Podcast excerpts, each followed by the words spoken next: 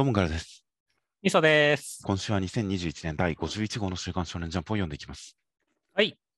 という形で、早速中身読んでいきますと、えー今週から新年祭が始まります。えー時代を照らせ秋の夜中に怪しく流れる流星群、規格外の輝き放つ新年祭3連弾第2弾、守れ、しごまる、井原大樹先生が始まりました。そうですね。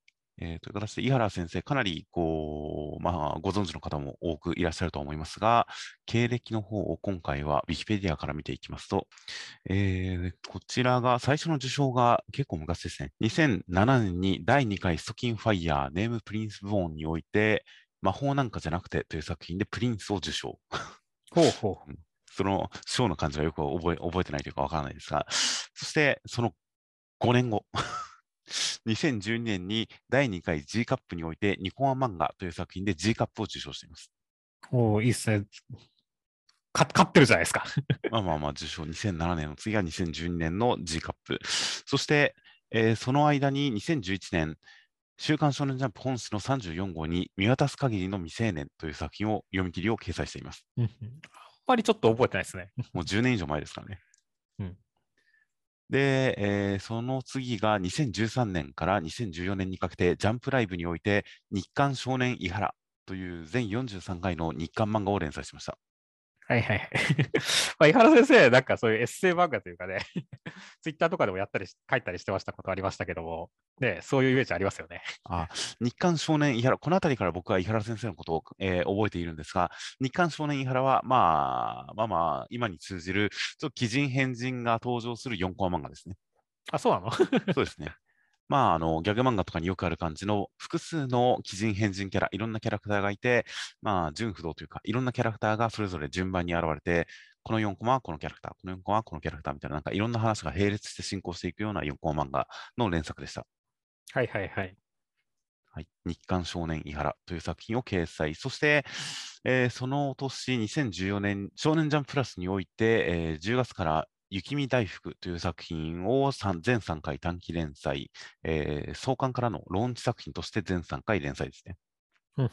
この頃から、ジャンプライブの頃から、ジャンププラスの頃から、すごく伊原先生は重宝されてたんですよね。なるほどね。まあ、貴重なギャグ作家ですからね。で、えーその翌々年、2016年に少年ジャンププラスにおいて、伊原 20days という全20回の、えー日刊連載を再び連載しています。こちらも確か4コマだったはずですね。で、えーその後、さらに2年後、2018年には、週刊少年ジャンプ本誌に、えーワンピースショートとして企画の一つとして、部屋探しという読み切りを掲載しました。ああ、なんか、これも、なんか、あの、恋するワンピースにつながるような作品じゃなかったでしたっけ？そうですね、僕も覚えてます。あの部屋探しという、あるアパートに引っ越してきたら、そこの住人たちが麦わらの一味っぽいという、あの異様な世界観を描いた作品でしたね。そうだね。確かに、これは明らかにその後、えー2018年6月より、ジャンププラスにおいて連載の、えーワンピーススピンオフ、恋するワンピースにつながる作品だったと思いますね。そうですね。という形で、その皆様の、えー印象が一番深いであろう恋するワンピース、ワンピースキャラの名前を付けられた、現実の高校生の、日本の高校生の青春を描いたスピンオフ作品ですね。神をも恐れぬ井原大樹と言われた 作品ですね。恋するワンピースっていう。はいはいはい。まあ、実際狂気のギャグ漫画だったんで、そのの恋するワンピースで培ったギャグの腕前を持って、ついに本誌に連載で殴り込みという形で今回の作品となっております。だからもうなかなか最初の受賞が2006年、2007年ですからね。だいぶ前ですね。まあ、その後、次の受賞まで5年が空いているので、その頃はまだ、まあ、学生、まあ、何歳ぐらいだったのかっていう感じだったのかもしれませんが、とはいえ、最初にジャンプに読み切りを載せたのは2011年なので、もう10年ですからね。ベテランですね。そうですね、かなりベテランの域になっています、井原先生という形で、今回、満を持しての連載となりました、守れしおまる内容としましては、えー王城家のお嬢様である王城さなぎさんは、暗殺者に何かに命を狙われていて危ないということなので、えーまあ、代々その王城家のボディーガードをやってきた鉄子家の鉄子守護丸君という少年が、さなぎちゃんを守ることになりました。守護丸君は、えー何か過剰に防御しているような、トンチンカンのような感じで、さなぎちゃんの方がむしろダメージを負っていってしまうんですが、その実ちゃんと守れていて、現れた暗殺者からも守ってくれるけれど、ついでにさなぎさん血にかけますという展開でした。いや、もう、なんでしょう、ジャンプ表紙からもう、この、さなぎさんとしごまるくんの関係性が一発でわかるっていう感じでよかったですね。はいはい。確かにすごい構造が今日これ分かりやすい感じがしますよね。そうだね。守ろうとするんだけど、それによって、さなぎさんがダメージを受けるっていうギャグ漫画ですからねっていう。はいはいはい。いやこのしごまるくんのキャラクターは、やっぱりあのギャグ漫画のギャグキャラクターのパターン、いろんなパターンがあると思いますが、こう悪意がないっていう点で、ちょっと僕とロボコにも通じる何か現代性があると思いましたよ。ね、決して、まあ、これで悪意があったら本当最悪やけどなっていう感じだけどまあまあまあそうなんですよね。まあ、ちゃんと敵役は敵役でいるんですが、えーまあ、一番被害を生んでいるしごまるくんに関しては、基本的に善意でしかないという感じで、まあ、まあまあ、そう、その感じは、ちゃんとなんか許せるギャグキャラになってると思いますよ。まあ別に井原先生の場合だったら、ね、ウソップっていうキャラクターが、恋するワンピースとウソップっていうキャラクターが別に悪気がああるのかないのか分かんないけど、人を被害を陥れてるから別にいいと思うけどねっていう。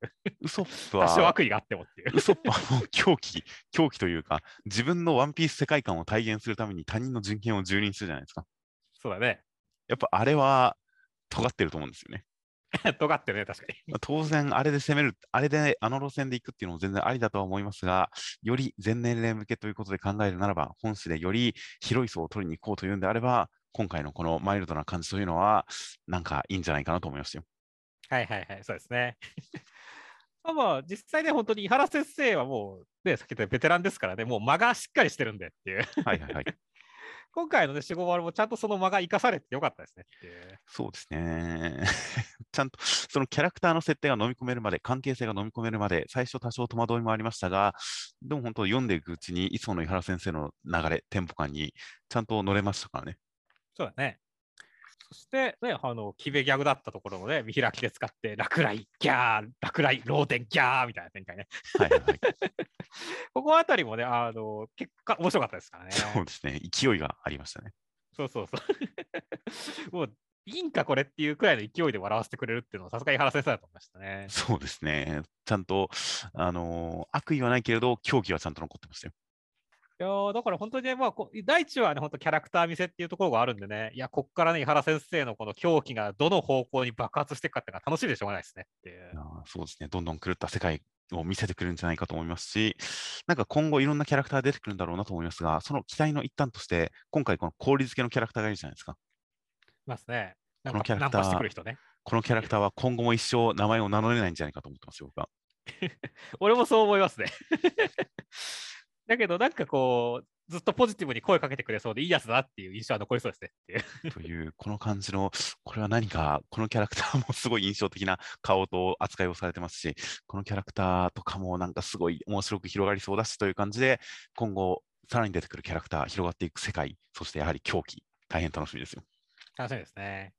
では続きましてが、ワンピースの1032話、内容としましては、あの、なんか火の幽霊が火薬庫に来そうだって、ヤマトさんとかもやべえみたいな感じですし、アプーさんたちはサイファーポールゼロと戦ったりとかもしていますし、そんな中、ゾロはキングさんと戦っているけれど、相手の種族の謎がつかめなきゃやばいっていう状態の中、小紫さんがオロチさんのところに現れましたという展開でした。いや、まさかね、アプーさんたちが CP0 と戦うとは思わなかったねっていう展開でしたね。そうですね。うん結構がっつり戦う感じですね。そうだね。いや、はいまあ実際ね、誰が止めるんだっていうところは気にはなったし、アプーさんはやっぱりちょっとホーキンスさんがね、同じ最悪の世代ですと株が下がりまくってるんで、はいはいはい。アプーさんはここでちょっと上げてほしいなって思うんで期待してますよ、私はって感じですね。そうですね。最初、あの、サイファーポールゼロ、CP0 に殴られた時に倒れた時に、危うくこのまま終わるかと思いましたが、武装色くらい使ったわという感じで、ちゃんと、お、ちゃんと戦える人だっていうことで、やっぱりここから格を上げてくれることを期待したくなりましたからね。そうだね。まあ今回もね、まあ、すぐにヤマトさんに崩されたけどね、一応暗躍しようとしてたとこあったしねって、アプーさん。はいはいはい。だから本当に場をかき乱すキャラとして期待したいと思いますね。いやー、確かに。そして、まあ、今週は本当にね、ゾロが戦いが主な戦いでしたけれどもね。はいはいはい。いやー、このキングさんのこのプテラノドンはこうやって狩りをしていたんだって超面白かったね。いやー、そうだったのか。びっくりしましたね。そう。なんだってっていう感じだよね。みんな、この恐竜みたいな敵が現れたときに、毎回こうとんでもギミックを出して、そのたびにそうだったのかってみんなが驚くという、このなんか独特のミーム感っていうのは、やっぱりワンピースらしい読み心地ですよね。いや、本当そうだね。思わず使いたくなるお約束ネタという感じが、いかにもワンピースという感じがしますよ。いや、そうだね。そして、それがまたビジュアル的にクソ面白いんだよねっていう。はいはいはい。あの、で、トリケラトプスはなんか首がぐるぐる回ったりとかさ。はいはいはいはい。で、あの、クイーンさんなんかはね、胴体とあれが分かれたりとかさ。で、今回もなんかストッキングを引っ張ったような顔になるとかさ。そうですね。ほんとビジュアルの癖強いんだよね。顔芸的な、まあ一発芸的な要素が強いですよね。うん。いや、まあそこはでも本当さすがだなって、ここで、ね、ほんとこれだけの人気漫画になっても、ここまで冒険ができるワワンピースは偉大だと思います。そうですね。いや本当、世界観っていうか、まあ、ある種の本当にフェチシズムみたいなのがこもってますよ。そうだね。そして、まあね、ゾロのエンマが反応してね、おどうなるんだっていうところでね、まあそれを反応を見せたのはこの小紫さんが来たからだっていう展開になりましたけど、日和さんですけどねっていう。はいはいはい。その寸前に三味線、そんなわけねえよなって何か音が聞こえてますからね。そうだね。いやー、でも本当に、あの、オレツさんに関してはさ、もう、キンエモンさんが殺したところで死んでもよかったのにって思ったけどね。はいはいはい。ただ、まあ、ここでね、本当に日和さんが出てくるんだったらね、まあ確かにね、オレツさんを最後とどめさすのはやっぱ日和さんであるべきだとは確かに思いますからね。そうですね。いや、敵という意味では、本当に一番因縁が強い人人のうちの一人ですからね。そうだね。まあ、ずっとだってオロチに潜入しててみたいなところもあったしねっていう。だから、はいはい。ここでね、本当ひね、あの、日和さん、小紫さんが出てきて、あの、やってくれるっていうんだったら、もうそれはもう大歓迎ですよって感じですね。そうですね。裁きの展開が見れるんじゃないかと大変楽しみですね。そうですね。いや、もう本当必殺仕事人とかそういう感じになってきましたよっていう。はいはいはい。いやーという感じなので、まあ、バトルの方も、このゾロの戦いの方に、単純に伏線というのを超えた、本当、バトルの展開に関わる謎解き要素も出てきましたしね。そうだね。そういったあーバトルに関わる謎解き、その展開とかもあったりしますし、本当に日和さんの方もどうなっていくのか、とうとう大変気になってきました。盛り上がってきました。いでは続きましてが、僕のヒラカデミアの第334話、内容としましては、スターさんの個性は反発するんで、オール・フォー・ワンさんが消えてなくなるっていう感じで、必死で逃亡あがあがきにあがきますが、結局、スターさんのニューオーダーの個性は消滅していきました。オール・フォー・ワンさんたちはもう完成間近だったのに、1週間の猶予ができました。この猶予を使って、死柄木を、オール・フォー・ワンを倒すぞという展開でした。いやーもう完全にね、あのースターさんのね、あの、コステ、ニューオーダー消えてしまったわけですけどもね。はいはい、はい。いや、もう本当に、あの、オール・フォー・ワンさんを痛めつけてくれてありがとうっていう感じでしたね。いやー、最後のこの逃亡に次ぐ逃亡、そしてドターンとこう、がなんでしょう、天井から落ちてきてあがくという、このあがきっぷり、もがきっぷりっていうのは、なんかその間に展開の説明、設定の説明もありますが、何よりそのドタバタ感によるこの追い詰め感が良かったですね。そうですね。あの、相手の必死さも伝わってきますしね。なんですよ、このオール・フォー・ワンさんの生き汚さがね。もう、あの、鬼舞辻無惨さんかっていうくらいの生き汚さがね、良かったですねっていう。まあまあ確かに、逃げの潔さっぷりは確かに鬼舞辻さんに通じるところもありましたし、あとこの期に及んでニューオーダーをちゃんと保管しようと、保管する術を画策するというあたりとかもちょっとクレバーな感じがしますからね。そうですね。で、それが失敗してあざ笑われる感じとかも、まあ、スターさんの格につながってましたよ。そうですね。その後のね、あのオール・フォー・ワンさんのもういいって生き延びた方が勝ちだ、うせろしりべーっていうのは、すごい負け惜しみ感あるからね。まあまあ、まあまあ、負け惜しみ、負け惜しみ、勝ち惜しみ、まあまあ、一応今回は生き延びたんですけどね。そうですね。いや、まあだからこそね、ちょっとね、あの一でも一理はある、あのね、この言い方にも一理あるからね、だからこそね、本当にデクたち頑張ってくれっていうね、その後の展開にもつながってきますからね。そうですね。なので今回、まあ、スターさんとの戦いにおいては、結局一応、スターさん一矢報いたけれど、オール・フォー・ワンさんの勝ちという結果ではありますが、スターさんもやっぱり時間を稼いだ自分の意思が誰かにつながる、どっかの英雄につながっていく、ヒーローにつながっていくという、やっぱりこの作品で大変こう重く扱われる、その受け継がれていくというテーマにつながっていって、結果、死柄木さんが自分のない世界でこう取り込まれそうな中、思い出してつぶやくのが緑谷君の名前というところにつながってきましたからね。そうですね。これ改めて2人の関係性、つながりみたいなものが示されて、ちょっとキュンとしましたよ。いや大事ですね。もうね、やっぱりそのスターさんがオールマイトにつながっていたっていうところとかも含めてね、やっぱりでちゃんとね、あの今回ねに、あのスターさんはね、新キャラではありましたけれども、やっぱ既存キャラとのつながりとね、あの既存キャラにつなげていくっていう展開、本当に燃えますよねって感じでしたからね。はいはい。で、本当に信楽さんとデフ君のつながり、そして信楽さんが英雄、つながっていくどこかの英雄と言われて思い出すのが緑谷君というところが本当にこの作品の一番メインの図太いところにつながってる気がしますからね。そうですね。だから本当に最終決戦への道筋が示されてるなという感じがしてくるいい一コマでしたよ。ですね。いやー、まあ、というわけで本当に、実際ね、この後どういう作戦をヒーロー側が練っていくとかっていうのは楽しみですね。そうですね。1週間猶予を使って、うん、1週間あるから何か準備とかはできそうですからね。うん。果たして具体的な作戦がどうなるのか、具体的な準備がどうなるのか全くわかりませんが、A 組みんなに作戦が通達されるということで、大変楽しみですよ。はい。では続きましてが、呪術廻戦の第166話、内容としましては、日車さんは、虎杖君が、えーまあ、少なのせいで渋谷で人を殺したということを分か分かっていた上で、まあ、虎杖君が自分で罪を認めたことから人間の弱さ、それが醜さが、それが人間の尊ぶべきものなんじゃないかっていうかつての思いを取り戻し、虎杖君を認めることとなりました。初心を取り戻して、能力を解除して、虎杖君に100点を使わせてくれるそうですということでした。そうですね、日車さんがね、今回、糸取君と戦いにおいてね、まあ、当初はね、人を殺す、ね、のって気持ちいいもんだぞみたいなことを言ってたけれどもね、はいはい最終的にはこのね、最悪の気分だっただろうって言って、本心を吐露するっていう展開は、すごいドラマ性があってよかったですね。そうですね。本当にキャラクターの思いとか行動の心情みたいなものが、一言では説明できない感じになってるあたりが、すごく良かったですよね。まあ、まあ呪術廻戦はね、結構そういうキャラクターのね、掘り下げみたいなことしますからねっていう。はいはいはい。そこがね、ちゃんと、まあ、あの、虎杖君とのバトルを通じてっていうところで描かれてましたし、アクションもかっこよかったしっていう形で、本当にいい対決だったなと思いましたね。本当に虎杖君が重力が寝れない状態で工夫に工夫を凝らして戦っているというのが一切説明台詞とかないまま絵で伝わるようにきちんと描かれてましたからね。うんうん勝ちにこだわるクレバーな戦い方というのが虎杖君見えたりとかもして大変かっこよかったですよ。そうですね。いやー、そして、まあまあ実際に100点をくれるっていうことですけどね、実際、虎杖君はでもどうやって使うつもりなんですかねっていう。当然考えてないですよ、そんなこと。そうだ、だから伏黒君が来るまで何もできないっていう。まあ、伏黒君探しに行くしかない気がしますが、まあ、もしかしたら事前にメッセージ的に何か伝えられてるのかもしれませんけどね。うん。これをしろっていうふうに。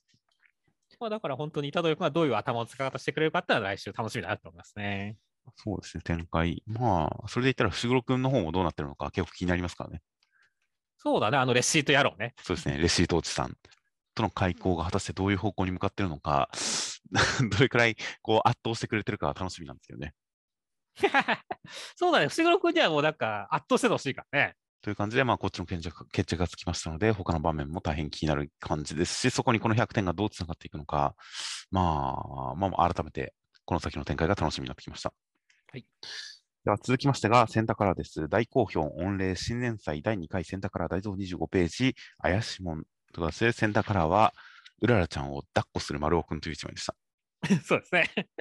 いや、本当、うららちゃんの小ささが強調されてるような感じでね、よかったですね。そうですね。何かお姫様抱っこ的な、ヒロイン抱っこ的な感じではなく、本当になんか子供を抱っこしてる感じですかね。そうだね。という形で、なんか、ルアちゃんの小ささといい、何かその2人の対比みたいなものが伝わってくる感じの一枚でしたよ。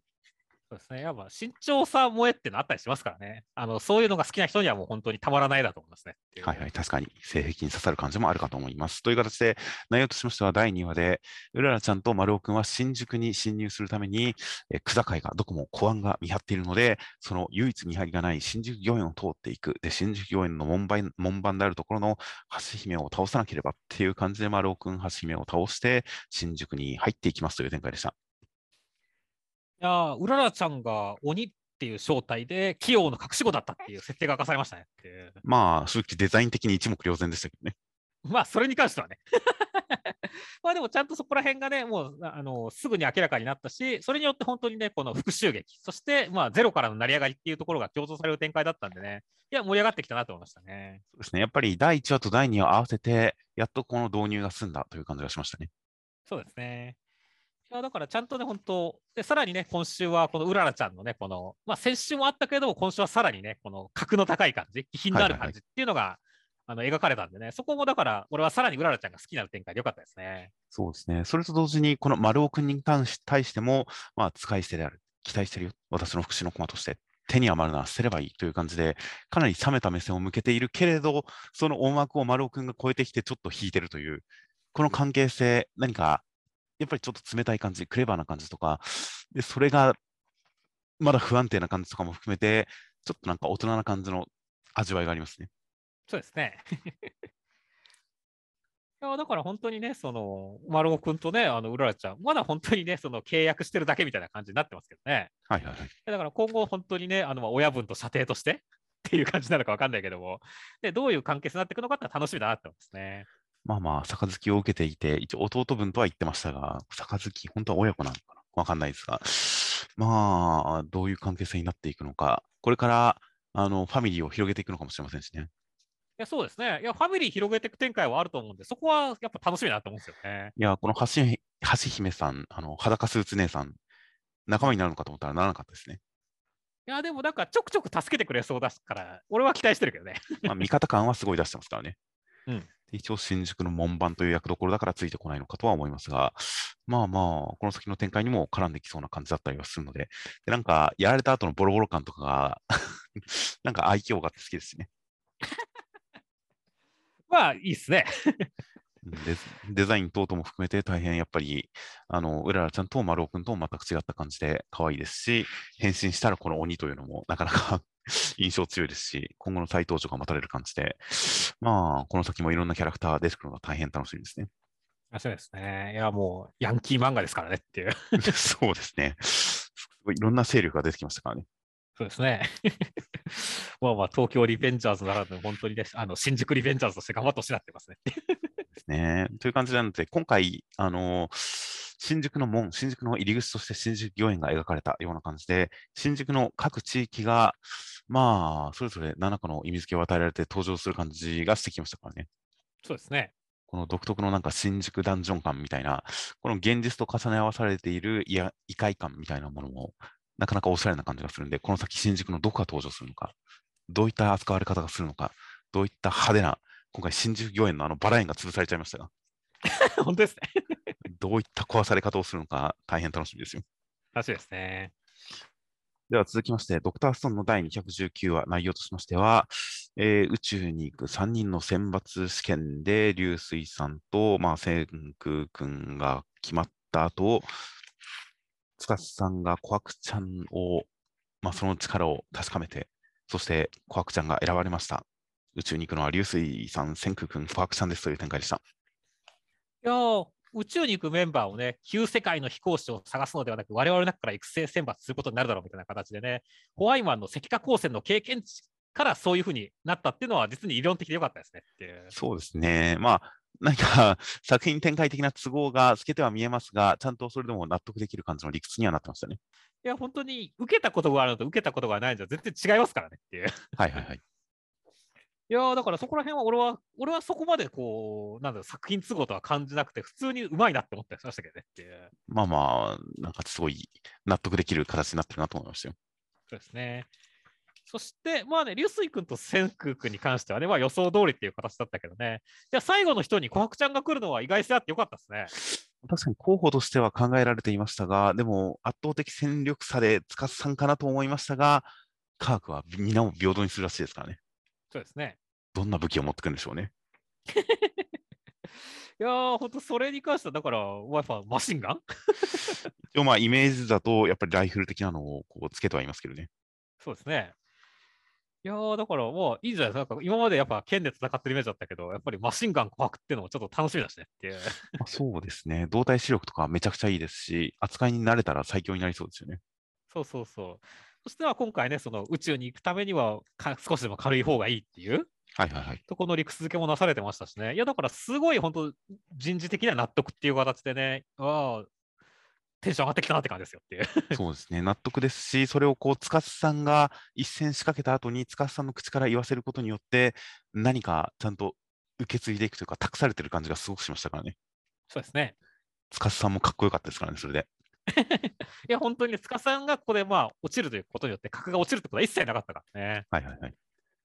そこら辺もすごいやっぱ良かったですね。キャラクターを大事にしてるなって思いますね。いやー、本当にその選抜をちゃんと盛り上げにしてる感じがしましたよ。うんという感じで、まあ、千空君の着衣水泳ネタ、お父さんネタもちゃんと使いましたし、いろいろと盛り上げをしつつ、ものすごいテンポで決まりましたからね。そうですね。果たして、ここから訓練、どんな訓練になっていくのか、そしてもう、下手すると、本当に、もう、あとちょっとで宇宙に行行けてもおかしくない感じになってますからね、今。いや、もうなんか来週あたり飛び出しててもおかしくないよ。全くおかしくなない感じなので、一体このテンポ感でどうなっていくのか、ドキドキワクワクしております。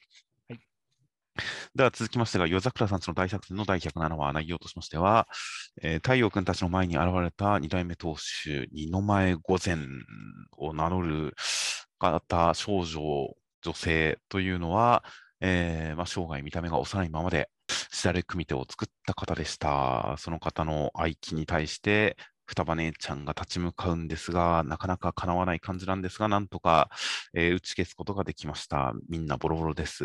二の前御前は去っていきました。という展開でした。いやー、もう二の前御前さん、つえーっていう展開でしたね。いやー、本当に、だからある種似たタイプの戦いっていうことで言ったら、タンポポ戦の時もそんなことをやっていましたが、タンポポ戦の時が格下相手だったのが、もうはるか格上相手っていう感じがしましたね、今回は。いや、そうだね。いやだから本当、ももさんに続いてね、本当、夜桜家が総出でかかっても勝てるかどうかわからないみたいな敵キャラですからね。はいはいはい。だから本当になんだろう、ジャンプの、ジャンプらしいいいインフレ踏んでるなって思いましたね。あ本当に、本当に、確かにバトル漫画としての本当に王道を行くインフレ感でしたね、これは。いや、そうですね。だから気持ちよかったですねっていう。はいはいはい。まあだから、ここからね、まあ、夜桜家パワーアップ展開もあるでしょうし、まあ、もしくはね、そのか協力体制倒すみたいな展開もあるでしょうし、はいはいはしかも本当、二の前御前さんがね、まだおそらく何人かいるその一人目ですからねっていうい。。そうですね。それによって、本当だから、本当、次誰が出てくんだよみたいな話も含めて、本当、期待値が上がっていく展開でよかったですね。いや、本当ですね。やっぱ同じタイプのスタンド使いというか、やっぱ同タイプの敵味方って、やっぱ因縁が強いですからね。そうだね。いやー、このパターンか、これはいいパターンだな。次の敵がすごい楽しみだなっていう感じがしますよ。いや本当ですね。いやー、でも本当、死人を蘇らせるっていうのはね、まあ、ね、江戸天聖とかもありましたけど、卑劣な術ですからねっていう。はいはいはい。まあ、本当に、あの、つぼみさん、つぼみ三名って感じですねっていう。そうですね。という形で、でも、まあ、夜桜二代目当主、当主は生身。でも、しだれ組手を作ったんですね、この方。そうですね。だからそのあたりの説明も、まあ、今後またね、新たな敵が出てきた時とかにしてくれると嬉しいなってますね。そうですね。まあ、今後戦って勝っていく際に、やっぱりちゃんと相手を救うような展開、心の触れ合いみたいな展開は絶対にあるはずなんで、そうなってきたら、二の舞御前に関してももっと深掘りされるんじゃないかな。夜桜の当主としてどういう人生を歩んできたのか、どういった思いを抱いて亡くなっていったのか、今なぜこうしているのかていうあたりがまた改めて語られると思いますんで、それもまたすごく楽しみになってきますよ。そうですね。という感じの大変魅力的な敵キャラ登場会でした。では続きましてが、センターカラーです。それぞれの気持ちが動き出す夏休み突入センターカラー、青の箱という形で、センターカラーは、まあ、これは劇中では夏休みですが、まあ、現実の時間に寄り添うような感じで、あったかいコーンポタージュの缶を飲んでいるひなちゃんと千夏先輩という一枚でした。いや、そうですね。まあまあまあ、高校生の頃の塾帰りとか、大学生の頃のサークル帰りみたいなところを思い出すような青春感のあるカラー扉でしたねっていう。そうですね。ちょっとこう、歩いてて、あるいはちょっとだべってて、寒くなって、コーンポタージュのあったかい感を3人と飲んだのかもしれないですね。いや、そうですね。いやー、なんか、心の奥底を、こう、に痛みが襲うようなカラーでしたね。よくあのジブリ映画の耳をすませばを見ると、みんな阿鼻共感の悲鳴を上げるというやつですね。そうですね。いやそれとはまたちょっとベクトルが違うかもしれないけど、まあまあ本当にあの青春を思い出して、あのそれよりも年を取ってしまった自分を考えて痛くなるみたいな感じですよ。ああ、そういうことなんですね。なるほど。じゃあ別に自分になかった青春を突きつけられて、痛みを襲うというわけではないんですね。まあ、それもありますよ。いやー、まあ、いろんな痛みが感じますねっていう。まあそう僕はもっと心穏やかに読んでありますが、まあこの、なんでしょうね、青の箱、最近カラーだと、この、こっちを向いてくるカラーとか扉とか結構やりますよね。そうですね。今回もひなちゃんと千夏先輩が夜道で一緒にコーンポタージュを飲みながら、こっちを見てくれてますからね。うん、まあ僕ですけどね。いや、俺ですよっていう。いう感じの、この感じはちょっと、あのー、三浦先生、ちょっと卑怯な手段を覚えたなと思いましたよ。まあそうですね。これやられたらグッときちゃいますよ。ちょっと没入感を抱いちゃいますよ、これに対しては。はいはいはい、わかります。いやー、ちょっとこれは今後も続けられたらやばいですね。そうですね。いや、ちょっとそのためにこう、うーってなりますねっていう。そうですね。このキャラクターがこっちを見てくるっていうキャラクターと自分の一幕という、その描き方はちょっとやばいなという感じの今回もセンターからでした。では内容としましては、第30話で、えー、大輝くんは千夏先輩に対して、まあ、千夏先輩はいつも通りなんだけど、なんかこう、ちょっと何とも言えない感じです。そんな中、ひなちゃん含む他の友達たちと勉強会とかしてる中、ひなちゃんと昔の思い出を語ったりする中で、一緒に花火大会に行こうとひなちゃんに誘われますという展開でした。いやまあ今週はね、まず千夏先輩の朝の風景が見れてよかったなと思いつつ、まあ、ひなちゃんのターン来たっていう感じでしたね、後半はっていう。いやー、やっぱり期待した通りに、ひなちゃんのターンがもう、それ、この上なくストレートに来ましたよ。いや、本当ですね。いや、もうだから最初ね、なんかもう伊藤君なる謎の男が攻め出してきて、どうすんだっていう感じにはなりましたけどもっていう。はいはいはい。まあちゃんとそこら辺は、まあ、あるあえてスルーというかね、まあ、伊藤君は今後出てこないことを祈りつつ、ちゃんとひなちゃんが自分から動く展開になって、ここはすごいいいなって思いましたね。そうですね。伊藤君は全然、全然あの大したネット力じゃないですから。役なさそうですね。羽生先輩ほどの格は感じないよねいう。そうですね。羽生先輩を見てる俺たちからしたらもう伊藤君程度、気にもならないですね。そうですね。そういう感じでもうせいぜいあっという間になってくれたらいいんですけどね。いやーあそして、ひなちゃんがね、あのね、大輝くんを意識しだした時っていうのは語られたりするわけですけどもね。はいはいはい。いや、はい。まあ、本当に この辺なんだろう、あの、すごいコミカルでいいよねっていう まあ、コミカル、コミカル、コミカル、コミカルですか？いやそうですね。その前のなんかこう、うわそう楽しみにしたのにって泣いたりとかさ、りんご飴食べたいってだらーって流したりとかさ。はいはいはい。なんだろう、こういうなんか描かれ方、やっぱ、ひなちゃん、千夏先輩とちゃんと差別化されてるなっていう感じするしっていう。ああ、確かに、千夏先輩もよく食いしん坊感を出して、大輝くんに、本当可愛いな、みたいなことを言われていますが、ここまでオープンな、明けっぴろげな感じではないですからね。そうだね。うん、大変、ひなちゃんのキャラクター性が、あの、強く現れている。で、その、この、りんご飴食べたいったら、みたいな感じとともに、お祭りに遅れる、練習が長引いてお祭りに遅れたときに、でも、体操のためには何か我慢しないと、みんなともりんご飴を我慢我慢って言って、一人唇を噛んでるというあたりまで含めて、本当にひなちゃんという、ひなちゃんというキャラクターの凝縮された回想シーンですよ。えそうですね。で、まあ、大輝くんとちょっとね、なんかこう、触れ合った時にね、この、なって言った感じで、ちょっと照れてる感じ？はいはいはい。ここもやっぱりちょっと千夏先輩とは違った、こう、素直な感じというかが見て取れてね、やっぱひなちゃんの好感度が上がる回だなと思いましたね。いやー、確かに、中学時代の回想なんて出てきたら、これはもう、ほぼ勝利フラグなんじゃないですかね。いやー、だからね、まあ、今年一緒に行く花火大会って勇気も出しましたからね、いや、はいはい、ここでいかに積み重ねられるかですよっていう。いやー、もう、あとは、千夏先輩に遭遇しないことを祈るばかりですよ。いや、そうなのよね。ここで千夏先輩に遭遇されるとね、ひなちゃんは、まあ、一歩引く可能性もあるし、でもそこをあえて突っ込むことによって、また勝利の道を気づいてほしいって気もするけどね まあ、そうですね。まあ、どうなっていくのか、もうひなちゃんには本当行くところまで来てほしいですよ。いや、本当ですね。いやそして、あとはね、まあ、今週、その伊藤君が出てきた段階で、メガネが何の反応をしないのがちょっと気にはなっていたのでっていう。どういうことですか？いや、メガネ、ちょっとひなちゃん気にしてる伏線、最初期の頃あったじゃないですかっていう。いや、今もあると思うんですよ。あれかな。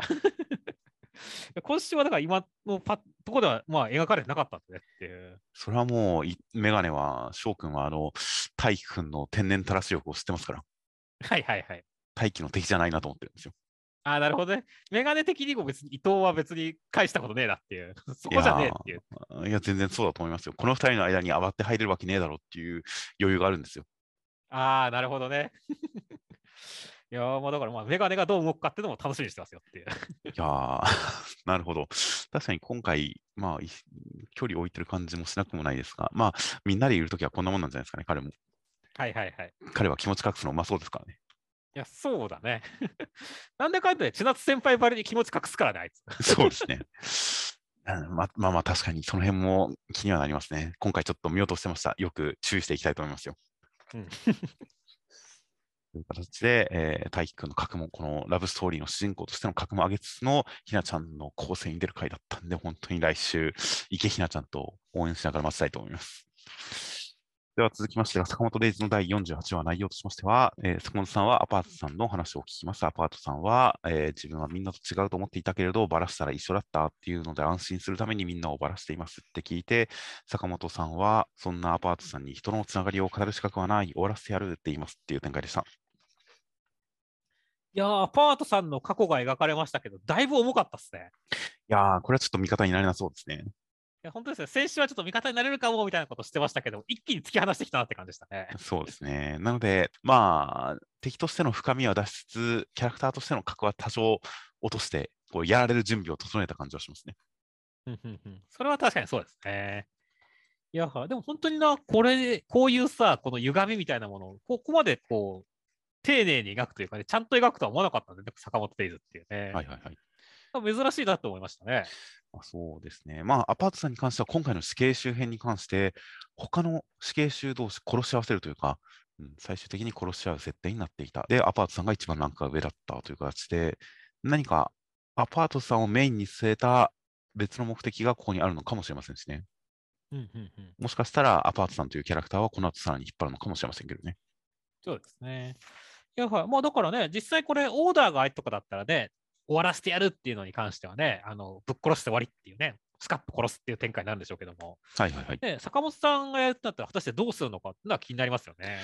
そうですね。確かに戦闘を不能にすることなのか、本当に構成をしてくれるのか、まあ、どんな感じなのかわかりませんが、まあ、新しくなった、太ったままで強くなった坂本さんですからね。そうですね。圧倒する感情を見せてくれたらいいなと楽しみにしてますよ。続きましてが、高校生活の第63話、内容としましては、えーはるかちゃんは無敗の無敗の女子高生棋士として、えー大変なお知らしめていきまして、奨励会に誘われて、えープロにもこう誘われるんですが、えー将棋部の仲間たちのことを捨てることができず、将棋部にまだ残ることを決めました。だって、まだ将棋を始めて4週間しか経ってないんだもんっていう展開でした。いやー いや、本当になんか青春将棋漫画になっとるやんけって感じでしたね。ギャグらしいギャグは一個もなかったですね。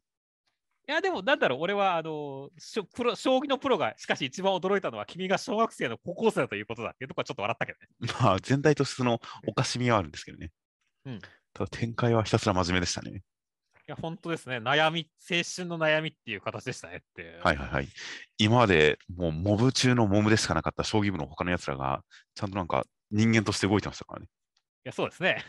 名前も語られましたしねっていう。はいはいはい。いやー、もうだから本当にはるかちゃんの将棋漫画はどこに行くんだろうねっていう。いやー、僕は全然楽しめてますよ、これは。いや、まあ、実際問題ね、あの多少プロ弱すぎやろって突っ込みたるなるところはあるけどもっていう。いえ、だはるかちゃんが強すぎるんですって、だから。うん、そうだけどね。いや、そこら、そこはちょっとやっぱりね、あの、プロがないがしろにされすぎだろうっていう気もちょっとあるんだけど、まあまあ、はるかちゃんがやっぱさっきの、ね、天才すぎるっていうのはね、その通りですからねっていう。そうなんですよね。まあだから、おね、将棋界の大谷翔平、藤井聡太以上ですからねっていう。うんまあ、藤井聡太とどっちがすごいかは、まだわかんないですけどね。いや、4週間で勝ったら、さすがに藤井聡太だってさ、あの、プロになるまでにさ、何回か負けてるしさ。まあまあ、4週間の時点で言ったら、まだはるかちゃんの方が上かもしれないですね、それは。うん。別に三段リーグ一発突破だじゃとかじゃないし、藤井聡太っていう。どっかでつまずいたりしてるしっていう。いやー、あの、僕は今の藤井聡太とのことを言ってるんですよ。はいはいはい。まあ、今の藤井聡太だったらね、あの、実際、あの、はるかちゃんより強いとは思うけどっていうね。だってもう4冠だからね、あいつっていう。そうですね。あいつって何様ですか？や、だってもう4冠ですからね、藤井君はっていうね。だから実際だって今回出てきたね、3冠超えてるわけですからっていうね。はいはいはい。いやーまあというわけでね、本当に、あの、だいぶ漫画が変わってるけども、あの、ね、面白いな、高校生家族って感じでしたね。まあそうですね。いずれこの展開にも家族がもっと絡んでくれてもいいんですけどね。はいはいはい。絡みようがあるかなうん、言ってて全く想像がつかないですが、どっかのタイミングで家族が面白おかしく絡んでくれたらいいんですけどね。うん。なんか、すごい真剣な勝負の場が授業参観みたいになったりとかしたらいいなとは思うんですけどね。った感じで、いつか家族感を入れることによって、ちゃんと高校生家族らしい空気感っていうのをここに流し込んでくれてもいいなと思いつつ、まあ、普通に真剣な展開が続いていくのも、それはそれで僕はまあ、楽しみに読んでますよ。はいはい。あー先に目次コメント言っちゃいますが、高校生家族、仲間先生、高校生家族、少しずつですが、重版されるようになってきていて、本当に本当に感謝ですって言ってますからね。いや、まあ実際本当に広がってきたからね、高校生家族が。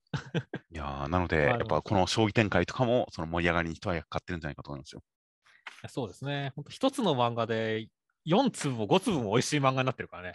まあそうですね。という感じなので、いやーまあこれはこれであっていいんじゃないかなという感じで、今週も大変楽しみました。はい、では続きましてが、センターカラーです。バーサス闇のエリート、魔法局長の息子、最終試験超白熱センターカラーマッシュルという形で、えーセンターカラーはアロマキャンドルを焚いているマッシュ君と戦っているランス君と、えーシャルルさんという一枚でした。いやそうですね。まあ、本編の戦いにちなんだカラーでしたけどもね、いや、アロマキャンドルどこにあったんですかねっていう。いやー、先週、マッシュ君があの閉じ込められた瞬間に、うわー、アロマキャンドルを焚きたくなるような暗さだって言ってましたから。うん。あったんですよ。あったんです。イメージ映像とかではなくっていやー、あったんですよ。もしくはあの魔法の杖をうまく握ったらアロマキャンドルになるんじゃないですかね。まあ、火をつけることはなんかこう、いくらでも可能な感じはするけどっていう。はいはいはい。そう頑張ったら筋力でなんとかなったんですよ。はいはい。まあまあ、まあ、あのね、まあ、筋肉は無敵ですからね。プロテインとか燃やしてるのかもしれないですしね。ああ、プロテインは持ってたね、確かに。まあプロテイン燃やしたら臭いだけですけどねうん。といった感じの、そんな一枚、この戦いの状況、緊迫した戦いの状況を示すような一枚となっておりました。で内容としましては、第86話で、えーランス君に対するシャルル君は、えー生まれながらのマザコンで行かれてたんで、行かれているシスコンのランス君は、えーセコンズを使うことによって見事に勝利しましたという展開でした。いやもうランス君がもうシャルルさんをなんだこの気持ち悪いやつはって言ったときに、お前もだろって本当に突っ込みたかったからっていう。ちゃんとお互いに言ってますからね。そうですね。その後ちゃんとシャルルさんが突っ込んでくれてよかったと思ったよって。どっちかというと、ランス君の方がやばいですけどね、やっぱり。いや、絶対やばいね、ランス君の方が。だから本当にその最初の反応がお前どの口がっていう感じそうですね。いや、本当読者の気持ちを代弁してくれたシャルルさんは、まあ、1話分ちゃんと頑張ってくれてよかったですよ。いやよかったですね。そして、まあ、今週はね、あの、モグラが可愛かったですね。そうですね。無駄に可愛かったですね。うん。いや、あのね、僕結構マッシュに出てくるフクロウさんとかさ、無駄に可愛い動物好きなんで。はいはいはい。だから一回ウサギが出てきて本当に干からびた時は本当にショックだったからさ。いやー、確かに。でマッシュルが、マッシュルが変わっちゃうってちょっと危惧したくらいだから、はいはいはい。あの今回こうちゃんと可愛い動物が出てきて、その可愛い動物が別に、なんだろう、痛く痛い痛みはあるかもしれないけど、特にひどくやられないはいはいはい。展開は、あ、マッシュルが戻ってきたなって感じでよかったなと思いましたね。そうですね。グラビトンされる時の交換もパカですからね。そうだね。モグラの頭がパカッパカッパカッって言った後に、あのシャルルさんがドゴゴンですからね。いや、うん、大変ほんわかするファンシー漫画だなと思いましたよ。いや、そうですね。いや、僕はマッシュルはやっぱファンシー路線で行ってほしいなって思いますからっていう。はいはい から満足でしたね。ね。で、ちゃんとその魔力感知に対して、常人には出せない膨大な魔法をおとりにして、魔力をおとりにしてっていう感じのランス君が圧倒的な魔力量によって相手の策を封じるみたいな、その才能を見せつける戦いの展開、そこの理屈が通ってる感じとかも、バトル漫画としての文法をちゃんと抑えてる感じも、やっぱり良かったですよ。そうですね。いやー、そういうかね、本当来週はドットさんが死んでないといいなって思いましたね。まあそうですね。まあ、ドットさんはきっともう勝ってマッシュ君を助けてると思いますよ。すごいな。あの、ほ本来、マシ君が戦わなきゃ相手にドットさん勝ってるんだっていう。まあ、ドットさん、ドットさん、まあ、変身形態1回しか出してこないですし、覚醒形態、あれもう一回出してほしいですね。あそうだね、久しぶりに見たいね。そろそろまた活躍してほしいなという期待はありますよ。うんという感じなので、マッシュ君の戦いがいつもあの頭がおかしい感じなんで、ランス君がバトル漫画の正攻法、王道の戦い方で勝つっていうのがちゃんと対比になってて、まあ良かったですね。そうですね。こういう戦いもあってこそ、マッシュ君のイカれ具合がちゃんと成立するんですからね。うんという感じの、えー、まっとうなバトル回だけど頭のおかしいシスコンとマツコンでした。では続きましてが、ウィッチウォッチの第39話、内容としましては、モイ君は生徒会に狙われ続けて、勧誘され続けて、えー逃げまくってるんですが、会長には追われます。会長は王道の教育、帝王学を学び学びすぎて、王道テンプレキャラが好きっていうキャラでした。冗談じゃねえってのっていう展開でした。いやー、先週から魔王数生徒会ネタ畳みかけてきたねっていう。いやー、引きましたね、ちゃんと。うん、いや、本当相変わらずその設定が渋滞してるというかね。畳みかけられて笑っちゃうって感じでしたねっていう。そうですね。で、先週はもう登場のインパクトが優先でしたが、今週はそれを YouTube で見ることによって、でカンちゃんを置くことによって、冷静に突っ込みますからね。そうだね。いや、一粒で二度美味しいですよ。いや、本当だね。いや、特にやっぱね、俺はサイコ狂気先輩はやっぱ好きだって思いましたね。はいはいはい。普通にナイフを舐めて舌を怪我して、ティッシュでそっと血を拭ってますからね。そうですね。危なくて見てられないよってニコちゃんが顔をさいて危ない男ってそういう意味でっていう。はいはいはい。ツッコミも最高だったからねっていう。そうですね。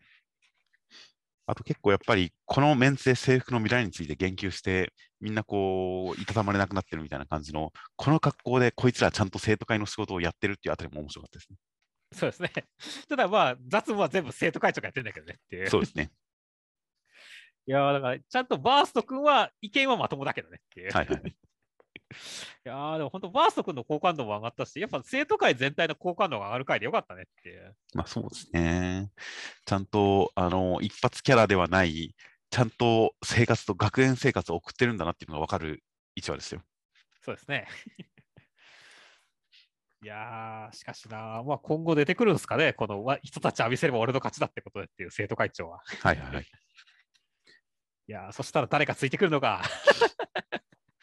濃いな。いやー、生徒会はいろいろといじり終わる展開なんで、まあ、一応、この鬼人変人キャラ、プラス会長の王道キャラということで、この会長が絡むと王道展開になってしまうっていう持ち味まで出しましたからね。そうですね。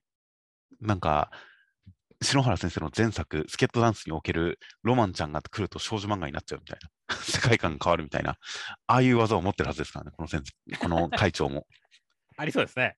この王道、王道漫画にするという特殊能力を生かす展開とかもあったりすると思いますので、今後の再登場が楽しみになってくる感じですよ。そうですね。では続きましてが、ピピピピピピの第10話、内容としましては、ラッキー君はレイジローさんのことをお母さんに報告したりするんですが、お母さんは、あの、私はあの子を捨てたようなものだもの、ということで、会う、自分が会うよりも、ラッキー君がレイジロー君にしたいことをしてあげてという形で、ラッキー君はいろいろ考えます。レイジロー君の周りを探ったりとかして、過去のトラウマというか、悲しい過去についても知ることになりました。そして、ピアノの練習をして、オーディション本戦当日ですという展開でした。そうですね。いや、今週は本当、オーディションの戦いに向けてのね、ラッキー君修行会、ため会っていう感じでしたけどもね。はいはいい。やー、あの古巣さんがヒロインオーラ出してるのが良かったですねっていう。ああ、確かに。まあ、この2人の帰り道、そして振り返りでの、これからラッキー君って呼びますね、に対して、同じ大きさのコマでの、こう、ポカンとするラッキー君という、この切り返しはちょっと青春感が溢れてましたね。いや、本当ですね。そして、そのカップルの間に挟まる ロック君っていう感じでしたからね。はいはいはい。いや、いいんじゃないですかね。あの、お邪魔、いいお邪魔虫感あってよかったですよって。まあ、ちゃんと自分で言ってますけどね。悪い邪魔したって。そうですね。いや、ちゃんとここは、ここは冷静に読めるのはいいところですよ、ロック君のっていうね。そうですね。だから、レイジロー君の止まってるところが知りたいなっていうのに対しても、調べればわかるんじゃねみたいな感じで、常識的なことを言ってくれるっていう、この何か、まあ、なんでしょうね、悪友ポジションというか、友達ポジションっていうのは、いい存在感だなと思いますよ。いや、そうだね。これ、あの、ラッキー君も古巣さんも持ってないところだからね。はい。俺もだからすごいなんかいい感じの3人組ができたなっていう感じがして、そこら辺もだから今後友情楽しみだなと思いましたね。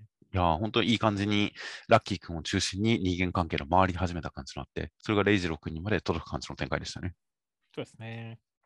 いやそして、マネージャーの人からね、この忌まわしき星頭って言われてるのもね、はい俺としては、確かにデフォルメ星だったけど、星頭って認識なんだ周りにもってのはちょっと面白かったですね。らしいですね。ラッキー君、これ、後ろから見るとシルエットが星になってるっていうコメントがありましたよね。うん、そうなんだって思いましたけど。いや、本当やね。それがこう、周りの人からもなんか言及されるってのは本当面白かったんで。そうですね。で、何かレイジロー君は、ラッキー君の人形を持ってるらしいですからね。そうだね。いやー、すごいね。ブラコンプリが加速してるね。まあそうですね。もしかしたらその人形がもっと星っぽいのかもしれませんけどね。ああ、ありそうですね。まあ先週のコメント欄でね、あのーレイジロー、正直ラッキー君よりかわいそうとか、はいはい。ね、あのあとお母さんが他兄弟を全員捨ててるように思えるみたいなコメントがあったりしましたけどね、はいはいはい。そのレイジロー君にあったとしても何て言っていいかわからないわって言ったりして、そういうところにもちゃんと言及してあるところ、そこら辺はなんかこう丁寧だなって思いましたね。そうですね。ちゃんと、あのー先週読んで、それがお母さんのせいじゃないかっていうか、お母さんが捨ててるようなものじゃないかっていう発想に僕は至らなかったですが、でもまあそういう意見が出たときに、うんまあわかるけど、でもまあ状況的に仕方なかったし、みたいに自分で思ったその辺の流れを本当にラッキー君とお母さんのやりとりが全部、こう、総括というかフォローしてましたからね。そうですね。まあ、実際本当にね、あのどうしようもないって、どっちか選ばなきゃいけないって言ったときにね、よりや大変だったラッキー君の方を選ばざるを得なかったっていうお母さんの苦労も分かりますからねっていうね。まあそうですね。だからそれは仕方ないことだっていうことをラッキー君が、でもそれは俺がっていうのに対して、いや、私が自分の意思で選んだのっていう形で、ちゃんと責任を背負っているという感じで、そこに関する気持ち、何か考え方みたいなところをいろいろとちゃんと本当に補足してる感じのある会話で、そこはすごくちゃんとしてる感じがしましたね。いやそうですね。だからこそね、本当、ラッキー君に改めてね、レイジロ君救ってほしいっていう気持ちになりましたから、いやー、果たして本当に あの、わざわざね、先週の言ってたね、過去の男のね、写真とかも頭に記憶しつつっていう形で、ラッキー君がどんな家路をね、あの、レイジロ君に体験させるかっていうのは楽しみですね。そうですね。ラッキー君、ちゃんと狙った人物のイメージを見せられますからね。そうなんだよね。マジ化け物だよね。そうですね。古巣さんにあのお母さんの映像を見せたときに、えーっと、俺が母ちゃんに褒められた時の記憶をもとにして、顔を古巣さんのお母さんにって言って演奏してましたからね。そうだね。もうそういう、そういう能力なんで、この写真はもうとんでもない前振りだなと思いますよ。そうですね。いや、本当、レイジロ君がどんな反応するか楽しみでしょうがないね、本当に一体何を見せるつもりなのか。一応、ロック君のことに関しては、学校を辞めるのやめたっていう感じで、あの演奏がやっぱり一種の活力を与えるような感じで前向きになれた、ちゃんと救われたっていうのが今週まで見て、なんかすごい納得できる感じになっていたんで、同じように、レイジロ君に関しても、ちゃんと現実ではないけれど、その音楽を与えることによって、ちゃんと救われるという、そういう展開になるんじゃないかなと、大変楽しみですが、何を見せるのかは全く想像がつきません。はい。では続きましてが、僕とロボコの第66話、内容としましては、えーロボコを慕う軍事用ロボットのミリーちゃんがロボコをまたスカウトするために倒すためにやってきました。かわいいで勝ったってロボコは言ってたんで、それを鵜呑みにしてかわいい格好をしてきました。その後もどんどん可愛さを極めていきました。可愛さは勝ってるけど、純粋に力で負けてますという展開でした。いや、もう、パワーもしくは暴力。暴力は全てを解決するっていう感じでしたね。いやいやいや、ロボコの方が可愛いから勝ってるんですよ。もう完全に暴力って、純然たる暴力ってボンド君が突っ込んでるじゃん。いやー、アホ可愛いですね、ミリーさんは。いや、ほ可愛いですね。本当に、あの、今回、ボンド君がどれもとても可愛いのになと思ったっていうツッコミをしてみたくね。やっぱり、ウィリーさん、全部可愛かったよねって。そうですね。いや可愛かったですし、これをなんかいやいややってるんだったら、ちょっとあの乗れないところはありましたが、最終的にミリーもちゃんと可愛いに目覚めてるっていう、可愛いは可愛いで、あのー楽しんでるみたいな感じ。可愛いは可愛いで、ちゃんと受け入れてるみたいなところが描写されたんで、最後まで読んで、そのトータルですごくほんわかとミリーさんをめでることのできる回でしたよ。いや、そうですね。まあでもやっぱいろいろやっぱね、ギャルとかの方向性も良かったけど、やっぱり一番最初のね、このロボコをリスペクトしてメイド服で来るっていうところは、シチュエーションも含めて一番グッドだなと思いましたね。まあそうですね。個人的にはその後のあの猫耳メイドになってるあたりがちょっと騙されてる感もあってよかったですけどね。そうね、これは結構騙されてる感あるよねっていう。いやーというわけで、本当ミリーさんはね、またさらに可愛くなってと再登場してくれることを期待ですよね。そうですね。なんかこう、よりロボコにショックを与えるような、本当に可愛いを極めたら多分ロボコ負けますからね。負けそうだよね、そのうち。諦めますからね。これはもう勝てないって言って、うん暴力に訴えることも諦めるかもしれませんから、このまま可愛いを極めるのは正しいと思いますよ。そうですね。あと、個人的にはね、あの気持ちよくなってるロボコもっと褒めてくれっていう、このスラムダンクの福ちゃんパロディ面白かったですねっていう。なるほど。これも地味にパロディだったんですね。そうですね、スラムダンクですね。なるほど。いやーという感じでいろいろ細かくネタも差し挟んできますし、本当にキャラクターがみんな愛らしくめでられる感じのいいロボコ会でした。では続きましてが、破壊神マグちゃんの第68話内容としましては、えー聖騎士10点賞というのがやってきて、ルルちゃんがさらわれたっぽいですという展開でした。10点賞、浮きすぎやろって思いながらですね。こいつら、生徒会じゃないですか。みっちょっちの。めっちゃこっちの。いや、まあ実際そんな感じになってきてるよねって付けがちょっとあの方向性なんですけどね。うん。いや、はい。まあまあ、でもね、あれじゃないですか、あの、10点賞なのに、あの、5人しかいないって、本当に人手不足すぎるやろってね。そうですね。何か裏設定があるのかと思ったら、普通に人手不足でしたね。そうですね。いやー、まあ、というわけで、本当、いつまくんがただでさえ、まあ、やっと馴染んできたのに、触傷気味になるから大大丈夫かなとか思いつつも、まあまあまあ、まさかね、あのちゃんとあのこの街じゃなくて正規手段編になるところで、こうちゃんと帳尻を合わせてきた感じでよかったなと思いましたね。はいはいはい。まあ、どのくらい深刻なことになるのか。ミュフ様とかが結構真面目に悪いことをというか、真面目にいろんな企みをしてたことを考えると、意外と正規手段に関してもシリアスな展開はありえますからね。まあそうだね。心配しながら来週を楽しみにしてますよ。いや、そうだね。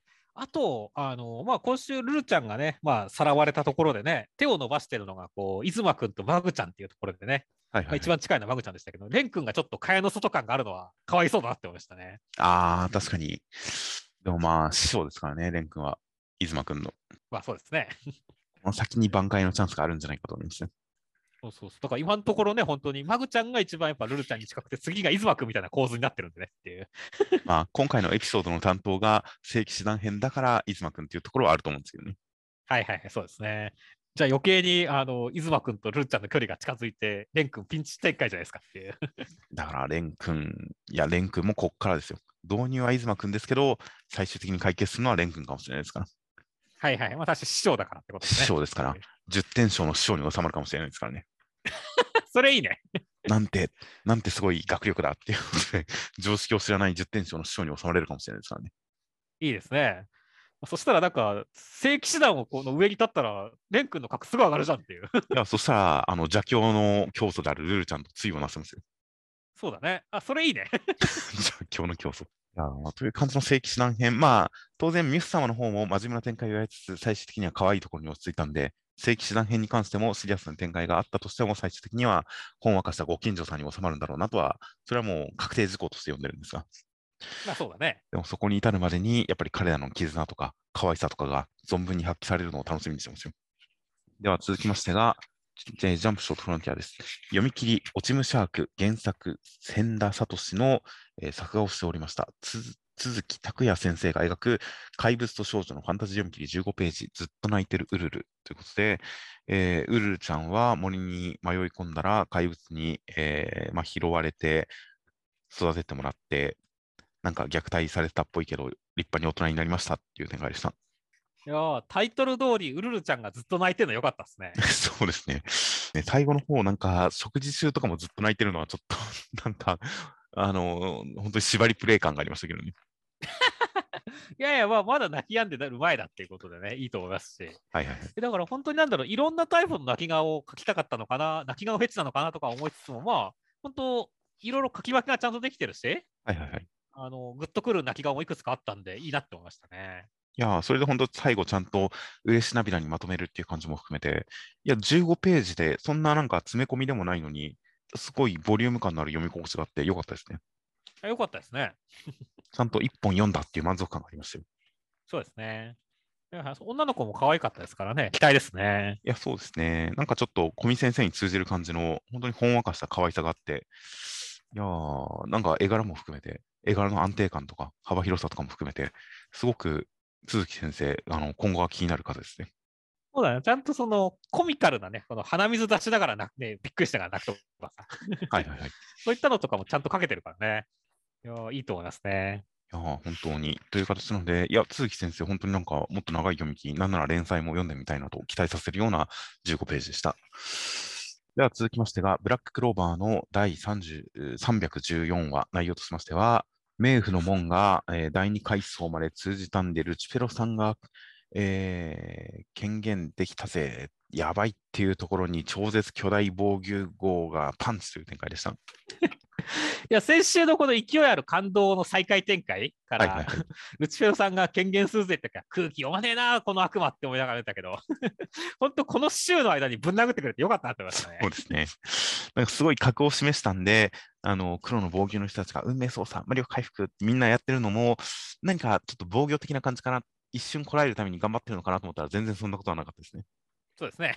普通にパンチしてましたね。そうパンチしてますからね。てか、すごいよね、あの、城自体を防御アジトに変えるとかって、本当チートだからね。そうですね。物質編成っていう全員、こう、本当にすごい力を存分に発揮して、黒の防御号が巨大化しましたからね。いや、そうだね。だから、なんだろう。こう、反則コンボ感あるからね、本当に。そうですね。いや、やっぱ最近のロボットは巨大化してなんぼですよね。いや、本当そうだね。いや、だからすごい良かったね。だから本当、遊戯王、ームを見てるかのような感じはあったしね。その発想は全くピンとこないですが、そうなんですね。うん、いや、わかんない。まあ、なんかやっぱカードゲームってのはコンボじゃないですか。ああ、まあコンボ、コンボ感は確かにありますね。そうそうそう。だから、で、最強の、ね、モンスター召喚できたぜみたいな展開になってさ。はいはい。すごい、だから、なんかこう、やっぱ気持ちいい展開でね、いやー、ブラックローバー、本当にすごい漫画だなと思いながらましたね。いや、本当に最終的なコマが本当にパンチですからね。そうだね。いやー、というなんか、本当にテンションが爆上がりする感じの盛り上がりで、ここからどういう戦いになるのかは分かりませんが、本当に最高の導入だなと思いますよ。という感じの怪獣大戦争がどうなっていくのか大変楽しみです。では続きましてが、アンデッド・アンラックの第88話内容としましては、フーコちゃんはスプリングさんのことを好きになれたんで、不運を使って13人一首に勝利します。そしてスプリングさんは少し心を取り戻した感じだったんですが、より強く神に洗脳されて、俺を殺せ、場所をやれって言いますという展開でした。いやー、先週もちょっと思ったけど、この、風子ちゃんの不運が決まる絵ってシュールだなって思いましたね。まあ、まあまあ、強者感ですよ、これはこれで。まあね。なんだろうね、この、特に途中で札をいっぱい取るところでさ、このね、あの桜が木が落ちてきたりとかさ、はいはい、はい、防ごうとして防いだけど雷が当たったりとかさ、はいはい、あと、風子ちゃんの消去法でニコさんとかってひどいセリフとかも含めてさ、ちょっと面白かったんですね、このあたりまあ、ニコさんは秘密主義だからっていうことですよ。そうだね。まあ、キャラクター的に全然ありだと思いましたけどね。はいはいはい。いやというわけで、本当前半はなんかちょっとね、コミカルだなって思いながら読んでましたけどね、まあ、ちゃんとね、後半ちゃんとスプリングとのあれで、はいはい、あのドラマ仕立てしてきた感じは良かったなと思いましたね。まあそうですね。ですし、前半コミカルと言いつつも、やっぱりその札の一枚一枚で何かもう明らかにまだ示されてない伏線っぽいのもありますし、うん、過去に明かされている生い立ちに通じてちょっとグッとくるものがありますし、このお札自体がやっぱり結構感動的ですからね。そうですね。で、最終的に一心さんの笛のお札を使って、もうスプリングさんの心に刺さる展開っていう、その感動につながる流れもちゃんとありましたよ。うん。いやそしてだからね、スプリングさんもついに神に洗脳されて、ね、第3段階はいはい、はい、かなんかになって、で、大一番っていう展開ですかね。だから、ここからが本番っていう感じですからね。楽しみですね。そうですね。黒い範囲がさらに広がって、まだ自我があるんで、もしかすると本当全身真っ黒な感じになってしまうのかもしれませんが、もうなんか風神が雷神にみたいな感じになってしまいますが、まあ、まあ、風子ちゃん好きな、好きになった相手をやらねばならない展開という、この能力の一番悲しいところをこれから示すのかもしれませんからね。いや、そうだね。あのー、実際そういう悲しさを風子ちゃんが沿ってるから、実際だから自分の能力とさらに向き合っていくっていうところに、どういうドラマ仕立てが出てくるかって楽しみだね。うん、という感じなので、まあ、スプリングさんを不幸によって救うような、そういう展開がきっと来るんだろうとは思うので、どうなるのか大変楽しみです。では続きまして、アイカストライアングルの第69話内容としましては、すーちゃんがスイートポテトを食べながら好きっていうはずないけど、でも好きって言ったような気がするんです。まつりくんも好きだって答えて、両思いだって分かったけれど、まつりくんが男として付き合うまでは何もしないっていうのに、すーちゃんが、でもキスまでだったらみたいな感じで襲ってくるけど、神社だからやめて、とりあえず手をつないで帰りますっていう展開でした。いや、もうカップル成立おめでとうっていう感じでしたね。いやー、やっぱりラブコメは進行する瞬間が一番気持ちいいですね。ちゃんと聞き間違いに済ませなかったのは本当に良かったですよ。いや、本当に聞き間違いはやっぱりちょっと悲しさを背負うからね。そうですね、合学会ですからね、あれは。うん。いや、だから本当にそこで、まあ、ちゃんとね、おお互い気持ちを確かめつつも、まあ、ちょっと付き合えない。っていうところを、まあ、理由つけるところもキャラクター性に合ってましたし、はいはいはい。ら そこをぶち破ってくるすずちゃんのこの性欲やべえなって思いながらね。そうですね。完全になんか、あの、悪い男みたいな論理展開ですからね。そうだね。いいね、このなんてやつだ、すず、ノータイムでキスを取りに来たって、ゾッとする白金さんとかね。確かにあのバトル漫画よりもびっくりしたよね、これっていう。そうですね。いやー、もう完全にハンターハン、まあハンターハンターパロディっていうほど具体的にどの作品をということではないのかもしれませんが、本当にバカバカしさとお色気とバトル漫画の文法が同居してるいい漫画ですよ。いや、いい漫画だね。そしてその後、ほんと、すーちゃんが完全にまつりちゃんを襲うところもね、いや、どうすんのよ、これもう、のけられないでしょって思ったところを、白金さんが神社の前っていうね、いい理論ではいはい。止めてくれたからね、いやー、やっぱ白金さんはこの漫画のセーフティーネットだねって思ったね。そうですね。でもまあ神社からしたらしようって、まだ全然諦めてないんですけどね。そうだね。いやーだからまあまあ本当にあの手つないで帰るっていうところも含めてね、いや、いい落としどころだったし、ね、あの、二の来る先輩。がそのことを知ってしまって結構ショックを受けてるっていうところも次回の引きとしてきんすごい気になるところだったからね。いや、そのことを知ってショックを受けてるのではなく、そのことを知って、まつりちゃんが、まつりちゃんのことを思ってズキッとしてることにショックをさらに受けてますからね。そうですね。あの、すずちゃんが好きだったはずなのにみたいなところもあるしね。そうですね。すーちゃんの方が好きだったはずなのに、まつりちゃんのことを思って胸が痛むという、悶々とする感じという二の来る先輩のこうこじれ方がいい感じに進行してますよ。いやーだからちょっと本当に猪来る先輩がこの2人を見たときにどうなるかっていうね、はいはいはい。ところはすごい楽しみなんだよね。いやーなので本当、ニノクル先輩最初出てきたときには、この関係性に男キャラが介在するのってどうなんだろうなっていう思うところもあったりしたんですが、すーちゃんのことを好きだけど、本心ではまつりちゃんに惹かれてるという、でも相手は男だぞみたいな、それは本当に大変いい落としどころだったなと思いますよ。いや、そうですね。ストレートにまつりちゃんのことを好きになるよりも全然いい落としどころだったと思いますね。それはそうですね。いやー深み出たよね。そうですね。いや、俺はすずすずのことが好きなはずなのに、なぜ祭りがこんなに気になるみたいな、それで迷い迷って、悩み悩んでっていうあたりは本当にいいキャラクターになりました。あとは最後手つないでるところ、あの、すーちゃんだけ汗だくっていうあたりがさすがだなと思いました。そうだね。まつりちゃんの方は頬に汗が一コマ、頬に一つだけ、満腹みたいな汗が一つだけかかれてるだけなのに、まつりあすーちゃんの方は全身に汗がかかれてますからね。いや、もうほてってますから、しょうがないですよそうですね。という、そんな描写にまでちゃんとキャラクター性を織り込んでくるあたりの矢吹先生はさすがだなという一枚ではありました。では最後に目次コメントが、新年祭、守れしおまる井原先生、新年祭夢のようです。もう破産してもいいです。すいません、言い過ぎました。というコメントでした。そうですね。破産したらダメですからね。これは破産する前振りというわけではないんですかね。そんな、なんですが、ギャンブル漫画のエッセイ書くわけじゃないんだから。いや、まあ、破産しないでちゃんとね、あの、いっぱい稼いでほしいなって思いますねまあ、。そうですね。ぜひ、もう本当大人気アニメ化、大金持ちというルートに乗るんじゃないかと思います。あとは、怪しいもん各有事先生、2話目にして早くもこのスペースに何を書けばいいのか悩んでいます。という形なので、やはり皆さん、ここに書くもの悩まれるらしいので、かつての藤本達樹先生や、あーま、今のマッシュルの小本先生のように、独自の文法を早く編み出したらいいんですけどね。いや、そうですね。本当に、まあ、マッシュル、特に小本先生のコメントは、まあ、みんな見習っていいと思うよって言いますからね。いや、でもこれは小本先生にしかもはやできない感じになってますけどね。マッシュル、小本先生、今週のコメントが、寝るのが大好きなんです。ビクビクビクビクビク。だから春が好きです。ビクビクビクビクって、びっくりマークで半分以上埋まってますからね。そうね。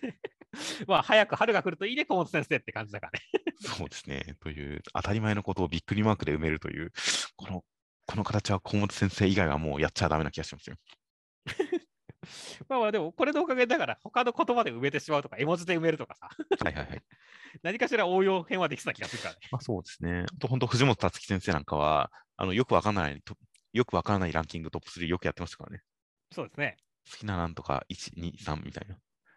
なんかああいうパターンを編み出したらやりやすいのかなとは思いますよね。うんという感じで、ね、各先生が果たしてこの後どういったコメントを書いていくのかは大変楽しみですよ。確かにですね。あとはワンピース小田先生、ついにアニメも1000話、本当に本当にありがとう、とわにさん、すごいことだということで、1000話企画、そうですね、あのジャンプ本誌では別にそんなにあれでしたが、あのツイッターやら何やらでは、このワンピースの1000話企画、いろいろと動いてましたね。そうですね。劇場版が監督谷口五郎で発表されましたね。どうなるんだろうね。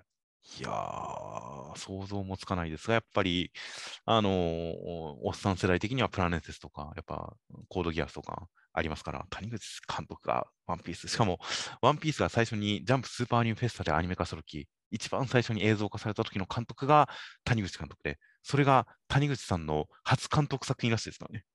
えーそうなんだ。すごい因縁ですよね。うんという形もあって、いやー、大変、次のワンピース映画は本当、今までも小田先生が絡むようになってから結構楽しみにはしてきましたが、次は意外ともう今までで一番楽しみかもしれないですね。はいはいはい、そうですね。まあ、ワンピース映画は本当に まあ、小田一郎先生が原作やってる時はね、あの結構関わってる時は必ず見に行ってましたけどね。そうですね。次回作、ワンピース、フィルムレッド、本当楽しみです。あとは、ジュース回戦、芥見先生、なんだこのじゃがいも、うめえ、特殊なカットをしてるからか、過去ゆりねでしたっていう。ゆりねとじゃがいもはだいぶ違う気がするんですけどね。違うと思いますね。ゆりね、まあそんな意識するほどたくさん食べたことはないですが、何度か食べたことはあるんで、じゃがいも、じゃがいも、じゃがいもではないと思います。まあまあさそう思って食ったからっていうことはあると思うんですけどね。まあありますね。いやそううちの近所にあるあのお安い、お手頃な天ぷら屋さんがあるんですが、そこの天ぷらの季節の天ぷらセットを頼んだら、稲田とサワラがつの天ぷらがついてくると。で、えー、サワラの天ぷら食べて、あ、美味しいなって、稲田の天ぷらを食べた瞬間に、なんだこれめちゃくちゃ甘い、美味しいと思った1秒後に、これイカだってことに気づきましたね。最後種類がもう違うじゃんっていう。そうですね。甘い、でも独特の歯応え。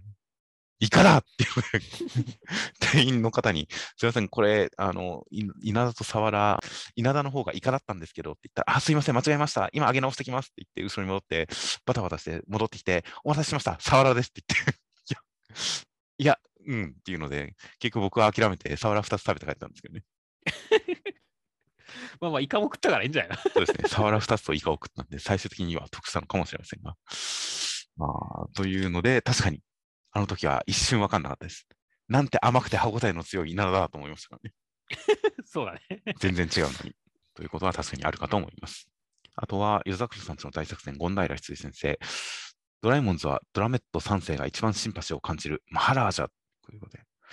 なんか、あの、ドラメット3世を権平先生が好きだっていうことに関しては、あ、なんかイメージに一致するわっていう感じだったんですが、シンパシーを感じるというところまでいくと、僕はそこまでドラメット3世を知らないので、うんシンパシーをさ、シンパシーを感じるレベルで、キャラクター性があったんだっていうのにちょっとびっくりしました。まあ、そこ、俺もちょっとドラえもんに関しては分かんないところがあるんで、あれなんですけど、見た目のイメージしかないですからね。そうだね。いや、まあ、どっかでじゃあ語ってほしいね、もう詳しく。ゴンダイヤ先生の好きなものがまた一つ知ることができて、いや、ほっこりする感じのコメントでした。あとはブラッククローバーの田畑先生、先週の宮崎先生の木込めの分、僕の仕事場の壁にも貼ってあって、妻が爆笑してたっていうことですけども、はいはいはい。あの、まあ、ビューティーとかいろいろね、書いたやつですよねっていう。そうですよ。あの、皆さん知らないんですか？あの、HLLSPD 知らないんですか？知らないですね。HLLSPD という、あの、アンミカさんの、あのー呪文、アンミカ呪文っていうふうに検索すると出てきますが、ハッピー、ラッキー、ラブ、スマイル、ピース、ドリームという、これを略して、HLLSPD というのを 毎晩唱えてるらしいですよ。アンミカさんは。なるほどね。なるほど。だから本当先週のロボコのコメントはアンミカネタだ、アンミカさんネタだったわけねっていう。そうですね。なんとなく多分そうだろうなというのは分かってて確信は持ってなかったんですが、今週の田畑先生のコメントを見て調べて確信しましたよ。そうですね。ハッピー、ラッキー、ラブ、スマイル、ピース、ドリームですよ。いや、いいっすね。っていうか、田畑先生の嫁はちゃんとジャンプの目次コメントも読んでるんだねっていう。まあまあ、読んでる。まあ、田畑先生、本当に他の漫画家さんとの交流関係の深い先生っていうイメージがすごくありますからね。うん。やっぱりそういう意味でもコメントはやっぱ読んで、で、コメントで言及されることも多いですし、コメントのやり取りとかもよくやってますし、やっぱりそこは読むんじゃないですかね。なるほどね。また私のこと書いてるの、書いてるかしら、この人みたいな感じで読んでるかもしれませんからね。まあ、奥さんが自主的に読んでるのか、田畑先生が読んで教えたのかは分かんないですけどね。そうですね。でも、あの、自分の仕事場の壁に貼ってあるコメントですからね。それ面白いよね。ハッピー、ラッキー、ラブ、スマイル、ヒストリーって書いてあるっていう。でっかい筆文字で貼っててほしいですね。ですね。ハッピー、ラッキー、ちょっと田畑先生の仕事場の風景がまた一つ分かって、ほっこりするコメントでしたね。はい。HLLSPD という、いや、これで覚えたとは思いますが、来週まで覚えてるかどうか、できるできるだけ覚えていきたいですね。そうですね。といった感じで、では来週、えー新年祭がまだ始まります。時代を照らせ秋の夜長に怪しく流れる流星群。企画界の輝き放つ新年祭3連弾第3弾。力と勇気が刃となる太陽ファンタジー新年祭。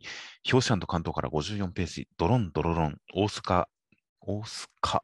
今まで僕、大須賀先生ってよく読んでましたが、大須賀なんですね。大須賀源先生。喧嘩強者のドラは、妖怪と戦う侍を志願し、という内容です。おー、妖怪ものですか？妖怪退治者。これは、怪しいものとバチバチじゃないですか。いや、めっちゃバチバチですね。しかもちょっとヤンキー要素みたいなところもかぶってますし。いはいはいはい。やー、まあでも侍ですから、そこ辺は分けてはきてますけどね。まあそうですね。こっち側の属性として侍っていう要素、まあ、あと、まあ、デフォルメ具合とかは違ったりするとは思いますが、結構ジャンプ、妖怪もの多いですからね、歴代。うん。まあ、呪術廻戦もある意味妖怪もんですからね。まあそうですね。いや、なので、本当に妖怪もの、あの、下手すると王道ファンタジー、西洋ファンタジーより最近妖怪ものの方が多いんじゃないかっていう感じがしますからね。そうですね。なので、また妖怪もの対戦、また妖怪大戦争が始まりますよ。いやー、まあまあまあ、お互い高め合ってね、あの魅力出しててほしいなって思いますね。はい。また何か奇跡のシンクロをしてくれたらいいのと、期待はしてますよ。そうですね。この妖怪がこっちでもみたいな、そういうのがあったらいいなと。ぜひ、妖怪牛小屋潰しとか出てきてほしいですね。妖怪牛小屋潰し、そうだね、出てきてほしいね。出てきてほしいなという感じの、えー来週新年祭です。あとはセンターカラーが大人気オンレイ右膝超 絶好調記念センターカラー19ページ、僕とロボコ。右膝が絶好調だそうです。いいですね。じゃあ連続からだったら次は左膝みたいな感じなんですかそうですね。今後、右膝に負けじと左膝の活躍が待たれますが、あとは、恋するワンピースの井原大輝、本誌で吠える、悪逆無道新年祭第2回センターカラー大蔵23ページ、守れ守護丸。えーこちら第2話センターカラーとなっております。あともう1本が、夜桜お掃除大作戦決行、一家のマル秘情報全開センターから夜桜さんちの大作戦。なんと、お掃除大作戦を決行するそうです。おおいいっすね。彩香ちゃんの出番が出てきそうで楽しみですね。ああ、確かにメイドさんですからね。うんなんか日常会のふりした、あのーまあ、情報収集会というか、本編進行会なのかもしれませんけどね。うん夜桜の歴史を探るみたいなことかもしれませんしね。そしていろんな方向性考えられますね。といった3作品がセンターカラーとなっております。では、先週のコメントを読んでいきます。えーまずは先週、打ち切り追悼番組として、ネルの打ち切り追悼を行いましたが、それに関するコメントで、えーいつも以上に噛み合わねえなというコメントがあって。まあ先週は僕が短期連載版のネルを主に取り上げ、ミスさんが本誌連載版のネルを取り上げるという形で噛み合っていませんが、まあ確かに普段からこう、リアルタイムで掛け合いをしながら、会話をしながら喋ってると、こう、うまく伝わらない、うまく汲み取れないっていうことはたびたび発生するんで、まあ、噛み合わないことも多々あるかとは思うんですが、先週は確かに違うべ、違う作品を語ってましたからね。そうですね。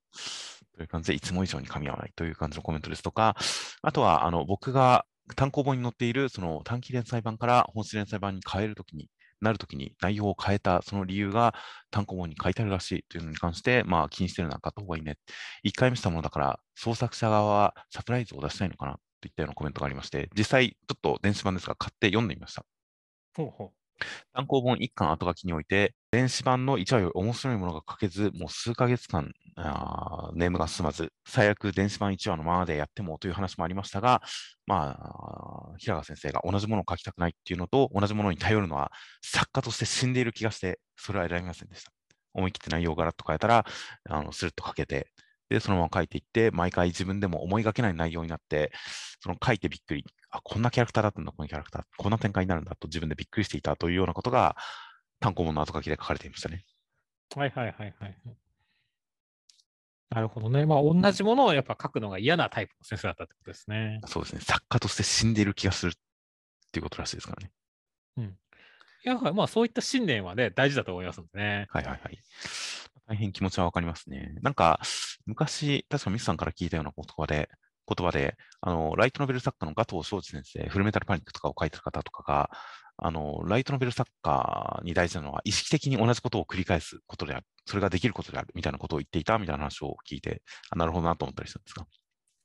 うんあとはなんか、ゲームの続編を作ることに関して、これは誰の書説だったか忘れましたが、ゲームの続編を作るとき大変なのは、その制作者側は同じものを作りたくないと思うけれど、あの同じようなものを作ってほしいと思っている場合があって、そこのせめぎ合いが難しいみたいなことを言ってたりとか、やっぱりその同じことを繰り返すということに関して、制作側からのアプローチっていうのはいつもすごくこう試行錯誤があるような気がしますね。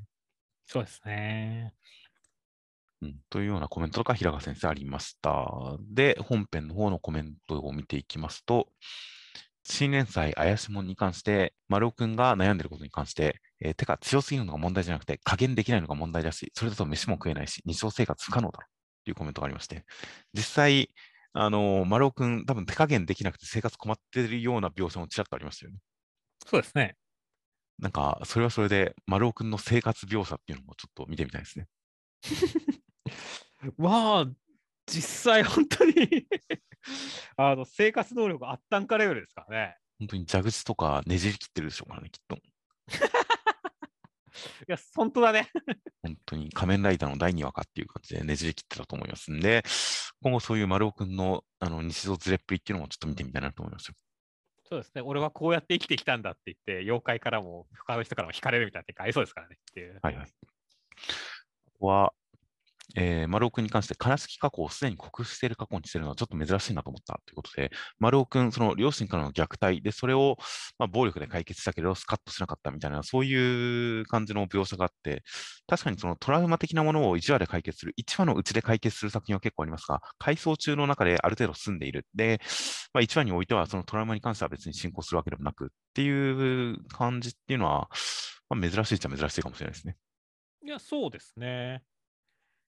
まあまあ、でもそれだ、その辺はでもちょっと新しい感じもあってよかったなと思いますけどね。まあ、本当に1話の中でトラウマを解決するのではなく、すでにトラウマを持っていないキャラ、うん抱えていたけれど持っていないキャラにしているのは、本当に、あの独特のカラッとした空気感につながっている感じがしますね。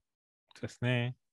というのと、えーあと、怪しものヒロイン、あの、うららちゃんに関して、あの、僕があんまり丸っこいパーツがなく、全体的に尖ったデザインなんで、女性的な可愛さとはまた違った魅力のあるデザインと思いましたけどね、みたいなコメントに関して、割と丸いロボコは可愛いヒロインかというコメントに対して、可愛いヒロインだよ、かっこ真顔という返信がありました。そうですね。まあ僕も可愛いヒロインだと思いますよっていう。まあ僕もハッとしましたね。確かにロボコはこの上なく丸いなと思いましたよ。いやだからちゃんとそこら辺も宮崎先生がこう考えてデザインしてるんですよ。愛嬌を持たせようみたいなね。まあドラえもんだからっていう言うかもしれないけど。ドラえもんの丸さっていう感じですかね。うんまあ、前髪もパッツン、パッツンではないのか。一応、ちゃんとサイドを作ってられるとか、本当に可愛い格好してますからね。可愛さに気を使ってますからね。そうですね。いや、本当にロボコは可愛いなと改めて思いましたよ。ですね。あとは、あの、まあ、ヒーローアカデミアのところとかでもね、はいはいはい。まあ、あの、スターさんとかに関して、えっ、と、マジびっくりした、マジかっこよかったっていうね、コメントとかがあったりして、結構やっぱりアメリカナンバーワンヒーローにふさわしいね、素晴らしいキャラ造形だったんですねっていう感じでしたね。いや、本当何か死にざまで含めて、その精神性とか内面のところまでしっかり描き切った感じで、強く印象に残るキャラクターでしたね。そうですね。だから絶賛のコメント多かったなと思いましたね。はいはいはい。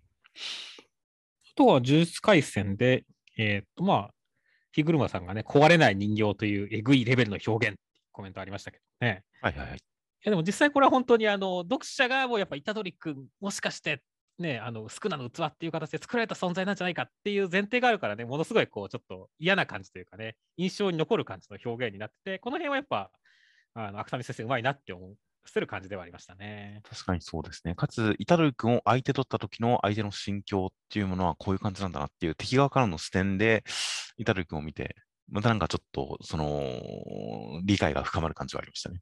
そうですね。やっぱこ、イタドリ君異常な感じあるんだな、怖いんだなっていう感じしますからね。まあそうですね。敵側の視点からそれがわかるという描写でもありました。あとは、ジュース回戦でいうと、法廷物好きとしては、一心と異なる容疑じゃねえかってなったわっていうコメントがありまして、確かに先週スルーしちゃいましたが、僕も読んでるとき思いましたね。もう一回やり直したって言って、日清になるのかなと思ったら、今度は渋谷殺人って言って、あれ一心と違う内容っていうか、日清ってわけじゃないのかっていうのは一瞬確かに戸惑いました。うんでもまあ3回までっていう形でね、まあ、その辺はまあ能力的に何度も何度もやるわけにはいかないみたいな、そんな感じなんでしょうけどね。まあ、だから裁判モチーフで同じ内容をもう一回再審、新しい証拠を提出してもう一回っていう感じなのかなと一瞬想像して、そことずれはしたんですが、その後の展開の面白さでもう、まあ、気にならなくなったんで問答無用で持っていかれたので、まあ、その辺はあるある程度作劇の力技かなという感じはしますよ。まあそうですね。まあ、テンポ感の方が大事だったりしますからね。そうなんですよね。だから、細かく説明したり、納得をこうたり、設定の整合性を突き詰めるよりかは、本当に面白さ、展開の面白さ、テンポ感みたいなものがいいと、本当にあのそれで納得できちゃうので、飲み込めてしまうので、楽しめてしまうので、そういう形で、あのあの形でよくまとまってるのかなという感じの印象ではありましたが、確かに最初は違和感はありました。はい、あとは、ドクターストーン、あの確かになっていうコメントとしまして、ホワイマンいつ来るかわからないから急いでこっちから攻めるって話だったはずなのに、時間経ちすぎてちょっと何もしてこないホワイマン、マジ空気読めるマンみたいなコメントがありまして、確かに。だからあれは本当はあの効率、合理性みたいな言葉でまとめられていましたが、実際には時間をどのくらい優先するか、生存確率をどのくらい上げるかっていう、その戦略的な判断ではあるんですよね。そうね。だから、あの難易度の問題のみだと、かかる時間がそれほど変わらないのかなっていう感じもありましたが、まあ、インターネット施設まで行くと、やっぱり時間的にもかなりかかるので、難易度プラス時間なのかな。戦略的にだいぶリスクを取っての選択なのかなという感じではありますが、まあ、その辺はさらっと流してますし、まあ、さらっと読むのが正解なんだろうなという感じにはなってますね。そうですね。まあまあまあ、本当、作詞時間言及されてないですからね。よくわかんないんですよね。それに関して言うと、別のコメントで、加関さんの寿命が心配だったり、誰か子供を産んでたりしそうというのがあってまして、確かに若者たちの成長具合に関しては、ある程度ぼかすこともできますが、まあ、実際、子供増える展開とかあってもおかしくないですからね。そうだね。あの、実際それはなんか時間経過の演出でやってもいいと思うんだけどね。クロム君結婚したりとかね。クロム君は、それはちょっと大きすぎて さらっとはできないですけどね。まあね。まあ、なんかしら、うん、あえてぼかしてるというところはあるのかもしれませんが、確かに何かしら、まあ、やっぱ犬、犬の成長が一番大きかったですね、時間経過としては。そうだね。まあ、あの、スイカちゃんよりも犬なんだ。それ以降は分かんなかったりしますが。まあ、時間経過の話、どっかで出てきてくれてもいいのになという感じだったりはします。まあ、和樹さん、老衰したら多分、石化光線で復活できるんですよね、ある程度。そうですね、不死身ですからね。細胞分裂の限界回数までは生きられますからね、きっと。うん、というんで、その辺はまあ大丈夫なのかもしれませんが。そうですね、あとは青の箱のコメントのところで、あの先輩も自分に正直になれっていうコメントがありましたけど、まあ実際でも先輩の正直な気持ちって、まだ青の箱では明かされてないんだよねっていう。まあそうですね。断片的なモノローグをたまに一言チロッと載せるぐらいですからね。そうなんだよね。だからこう、正直になってくれたら、こう、大輝くんとすぐ結ばれるのにって思いつつも、でも、まだそこまで成熟してなくて、恋愛にならないっていう可能性はあるから、なかなかこの辺難しいんだよねっていう。そうですね。まあ、やっぱ現実の恋愛は恋愛感情だけで付き合えるかっていうと、そうじゃないこともあるらしいですね。そうですね。この人のこと好きだけど、環境的にこうだし、条件的にこうだし、関係性的にこうだし、ちょっとやめとこうかなみたいなことも、まあ、あるにはあるんでしょうから、千奈先輩、何かいろいろ思ってはいるんでしょうけどね。そうですね。まあ、千奈先輩に関しては、ね、進路とかね、そういったところで、変な話、恋よりも優先するべきことがまず先にあるんでねっていう。はいはいはい。そっちが解決しないことにはっていうところもありますからね。まあ、そうですね。あとはまあ、それが、それを上回るくらい強い気持ちが2人を結びつけるまで待つしかないかもしれないですね。そうですね。あとは、えっ、と、あやかしトライアングルのところで、まあ、先週の展開からね、あやかしダークネスになりそう。あやかしダークネス、わらわらみたいなはいはいはい。コメントありましたけれども、いや、まあ本当に、なんだろう、あの、今週のすずちゃんのこの積極性っぷりとか見ててもね、いつダークネスになってもおかしくないねっていう。いや、本当ですね。だって、ダークネスやってたのだって、あの、トラブルダークネスやってたのだって、ジャンプスクエアですからね。そうですね。全年齢対象ですからね。うん本誌でやってもいいんですよ。いや、俺もいいと思いますよ。だから、わあわあわあ、あやかしダークネスは本当に。わ あわあわあ、あのね、いやた妖怪もんですからね、そまあ、ダークネスって言ったら、それはそれで合ってるのかもしれませんけどね。そうですね。払い人っていうのがなんか、ちょっと違うイメージになってきますけどね、だんだん。まあまあまあ、対話にダークネス化しちゃうと。という感じだったりしますが、まあまあ、確かに関係性一歩進みましたし、お色気描写に関して、お色気描写に関してこれ以上進めたら、確かに行き着くところまで行っちゃいますからね。そうですね。まあ、行っちゃってもいいのかもしれませんね、確かに。うん。トラブルがダークセスになったことによって、本当に直接的な描写が増えた時にびっくりしましたからね。ですね。あ、そこまで書いちゃうんだって。そのポーズまでさせちゃうんだって。シルエットだけどそこまでやらせちゃうんだ、みたいな。それ絶対あれじゃん、みたいな感じの描写がたくさんあってびっくりしたりしましたので、まだ、あやかしダークネスは確かに進める余地がありますよ。